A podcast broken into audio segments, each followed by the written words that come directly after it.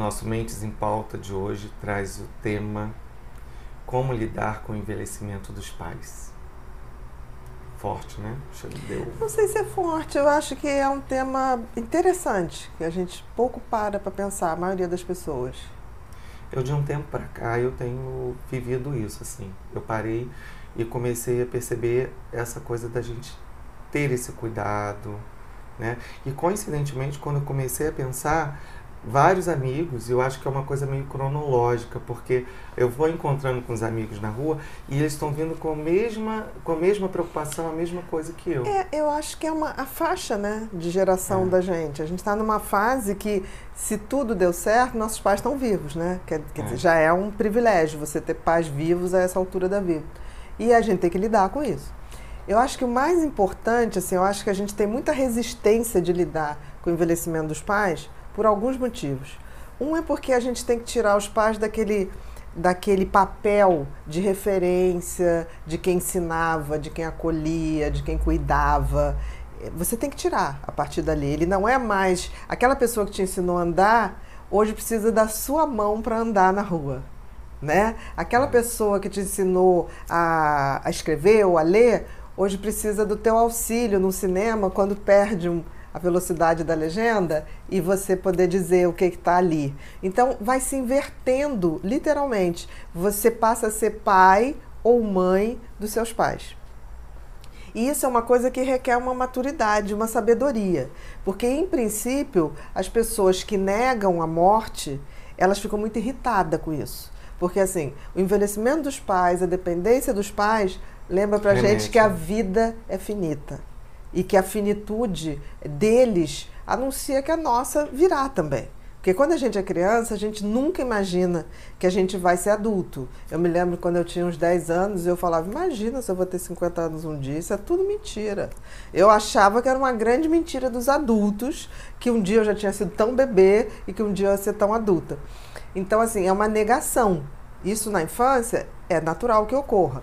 Mas a essa altura da nossa vida, essa dificuldade de lidar com os pais, nessa idade, é uma negação nossa da, do, do, ciclo da vida, de como a vida é, de aceitação como a gente tem que viver. Mas é engraçado que é, é, ele parece que vem assim, da noite para o dia, né? É, não vem da noite para o dia. O que vem da noite para o dia é o nosso caimento de ficha. Quando a gente fala assim, porque em geral, é pai e mãe é sempre aquilo assim, tô com um problema, pai, vê isso para mim, mãe, vê isso para mim. E aí numa hora você vê que você liga e aí ele está precisando de ajuda e não é. vai te ajudar. E sair da posição de filho é muito difícil, porque a posição de filho é muito confortável. Porque é só receber, é só receber, né? Então quando você vira pai e mãe dos seus pais, você está começando a ter que dar mais do que receber. Porque essa paternidade ou essa maternidade sempre vai ser igual. Você dá que recebe, até um determinado ponto. Então, assim, tem duas reações que os filhos têm. Ou eles ficam extremamente irritados, e esses são os que negam, ou eles ficam extremamente é, devotados, aqueles filhos que vivem em função, param a vida, que também não é bom. Porque, assim, da mesma maneira que os pais criaram os filhos e não pararam a vida e serviram até de exemplo, os filhos não podem parar, mas tem que haver um equilíbrio. Um equilíbrio no que eu dou e o que eu posso dar. E, e principalmente, quando eu estiver com eles, ser muito caloroso, que nem os pais que não têm tempo. O pouco tempo que tem, quando tiver com os filhos, é tem que ser intenso, tem que ser afetivo, tem que ser carinhoso. A mesma coisa com os pais de mais idade. Mas aí a gente se esbarrar numa outra coisa. É, Para que essa relação tenha uma harmonia, quem está envelhecendo, o pai e a mãe, também tem que ter uma noção de que, que é ser um filho bacaninha de ser cuidado. Eu costumo dizer para todo mundo, tipo assim, o dia que eu me tornar dependente, eu quero ser uma velhinha que as pessoas gostem de cuidar. Eu quero ser uma velhinha que as pessoas gostem de tocar. Eu não quero ser aquela velhinha que reclama de tudo, que chama a atenção de todo mundo. Eu quero continuar sendo uma pessoa que as pessoas gostem de estar perto. Que hoje já é assim, né, gente? Não, não. Tem vontade é, de tocar é, nela o tempo é, todo. É, mas assim, é, o envelhecimento você fica mais frágil, você precisa de pessoas, você se expõe muito mais, é. né? Intimidades. A gente tem que se preparar, as pessoas mais idade têm que se preparar para ser esse velhinho bacana, gostoso de cuidar. Isso também é importante. Então, assim, não só os filhos têm que pensar em ser melhores pais, é, mais amorosos, ter menos tempo, mas ter mais carinho, como quem está envelhecendo também tem que começar a se preparar para ser um velhinho gostável e que as pessoas gostem de Entender cuidar. Entender também. A Exatamente. Ah, uma vez a gente saiu e, e aí eu fui andando na frente. E aí você ficou, você estava junto, né? Tava eu, minha mãe, tava algumas pessoas juntos.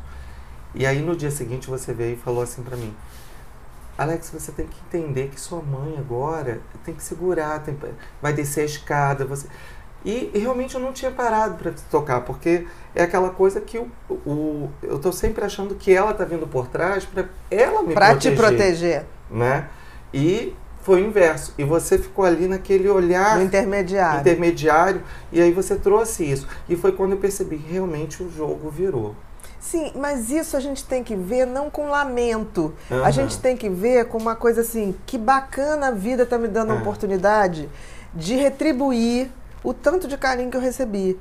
E isso faz muita diferença no, nos filhos que foram bem cuidados, foram afetivamente cuidados na infância. E mesmo aqueles que não foram, também tem que fazer tem uma forma, olhar. porque é uma oportunidade única, porque assim, não adianta, essa conta tem que ser fechada com os pais vivos. A gente não fecha a conta afetiva depois que a pessoa se vai. Então, essa questão, tipo assim, depois eu vejo, depois eu vejo, depois é, vai ter o tal do adoecimento psicológico. E não tem mais como, você não ressuscita a pessoa. É. Então, a gente não pode deixar de ver que o envelhecimento dos pais é uma oportunidade para a gente lidar com a finitude da vida, para a gente lidar com os nossos afetos verdadeiros, para a gente lidar que isso vai acontecer com a gente, para a gente entender um pouquinho de vida. É, e a vida tem esse ritmo, tem essa história que ninguém muda. O final da vida é igual para todo mundo. O que você tem que fazer, você tem que fazer hoje. Né? Sempre. No, eh, você foi muito clara. E eu acho isso, assim, é, é, é, na trajetória da vida como um todo. Né? Às vezes, um pai, uma mãe, é, acha assim, eu tenho que trabalhar muito para dar a melhor escola para o meu filho, eu tenho que dar... Mas eu acho que o que você tem que deixar para o seu filho, e você como filho depois deixar para os seus pais, é a convivência. Não adianta eu ter tudo eu acho e que dar é o melhor o meu... não é Exatamente. nem a convivência, porque tem muitos filhos que convivem, mas só estressam os pais. Ou os pais é. só estressam os filhos. Tem aqueles pais mais idosos que só cobram que o filho não está. E tem os filhos que, ao serem cobrados, se afastam cada vez mais. Essa questão dessa geração que tem tudo, né, que é muito suprida é, financeiramente, materialmente, são as que têm mais dificuldade. Por exemplo, eu se tivesse um filho hoje, eu não mandaria para intercâmbio porque vai para um outro lugar, é outra cultura e eles voltam desconectados. Os filhos não são, não tem mais aquela coisa que vai fazer um curso é, de depois um da faculdade, de um mês, de dois meses, ok. Mas assim, essa coisa que a gente tem hoje de tipo assim, ah, eu quero melhor, aí manda para fora, manda para a universidade e tal, não é isso que nutre uma pessoa né? A pessoa precisa de afeto. E quando a pessoa vai para muito cedo para fora, ela se desconecta do afeto e esse filho volta como um estrangeiro. É. Volta como um estrangeiro. Conhecido. E nunca vai ver os pais como é, alguém que eles têm que cuidar. Sempre é o provedor. E aí o respeito vai embora. Eu acho que a gente tem que rever essa maneira do que, que é melhor. E isso tem aumentado muito, né, Pia? Muito, porque virou uma moda, né? Todo é. mundo agora quer mandar o filho quer o filho para fora. Eu não sei, eu, eu tenho visto adolescentes voltarem dos intercâmbios, é dependente de drogas. É, é outra cultura. Nos Estados Unidos, por exemplo, nos Estados Unidos você conhece a, a família da, do cara que você vai casar ou da menina que você vai casar, às vezes um ano depois que eles já casaram. É verdade. Não tem essa convivência anterior que tem aqui. Então, fica uma desconexão para a nossa cultura muito difícil. E eu acho que quando abre um buraco afetivo, isso é muito difícil de recuperar. Porque o afeto é uma coisa do dia a dia, é aquilo que eu dou, eu recebo, eu tenho que fazer é, concessões, eu tenho que me, me, me colocar mais para ver um acerto.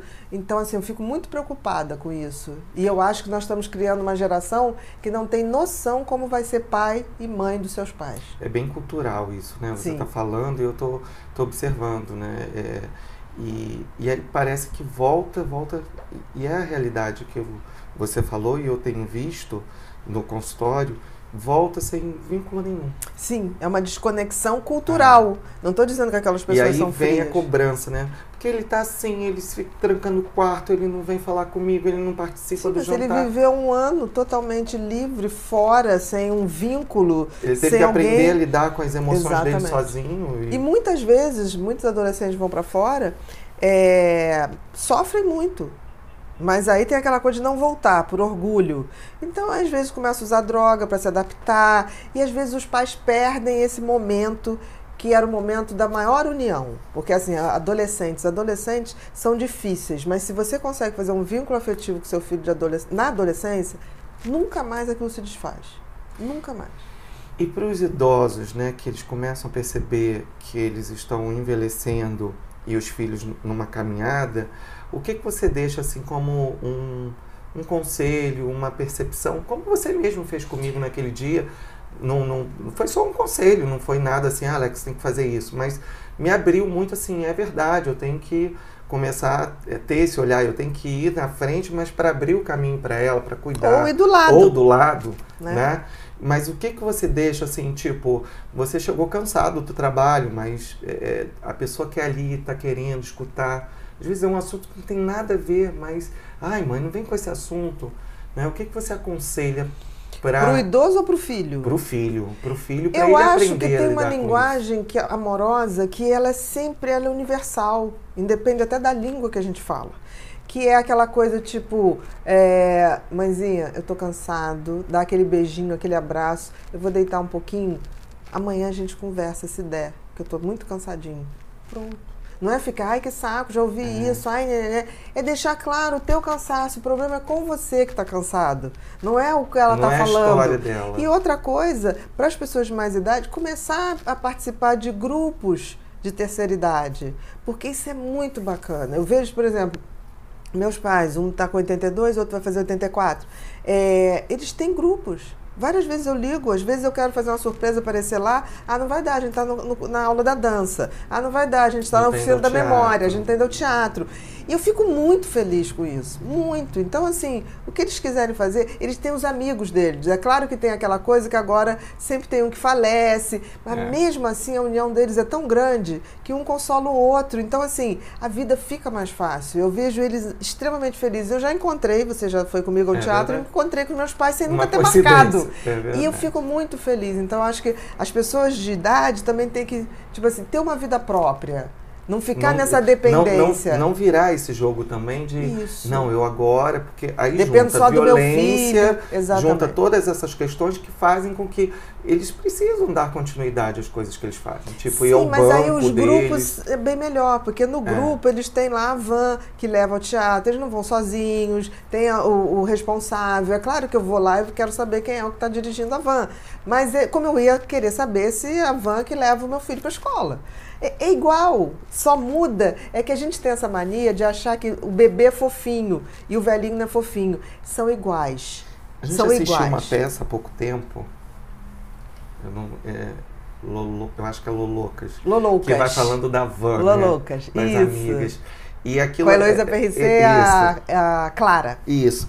E realmente Maria assim, Clara, Gueiros. É muita, muita diversão, acho que vale a pena assistir. Excelente, excelente. Mas assim, elas trazem esse toque bem sutil desse envelhecimento. Né? Exatamente. Né? E ao mesmo tempo ficam ali naquelas amarguras, mas é, é uma amizade que transcendeu é, os filhos, transcendeu é, as etapas da vida, e você vê que elas brigam, mas elas estão ali unidas, é, isso é fundamental. Todo. E elas ficam sempre falando do, do aniversário, que reuniu todo mundo isso é a, a, grande saída, assim, a, a, gente não pode deixar de ser ser humano. Se a gente fica em casa... E trazer as memórias. Exatamente. Se a gente fica em casa esperando que o filho traga tudo, aí o idoso fica que nem aquele, a mãe passarinha que quer que o filho chegue e deposite a comidinha. É. Não é assim, é uma troca. Então tem que ter uma vida própria também, até para ter essa admiração desse pai-filho que é, vai achar bonitinho. Eu acho muito bonitinho.